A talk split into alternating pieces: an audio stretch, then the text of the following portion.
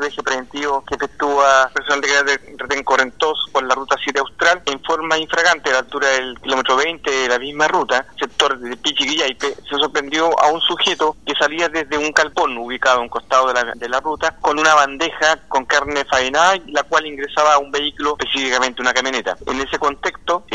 flagrancia y ante el, presunto delito que se podía estar cometiendo, son controlados, se ingresa a un galpón, encontrando en su interior gran cantidad de, de postes de carne de vacuno que estaba colgado de ganchos en una viga.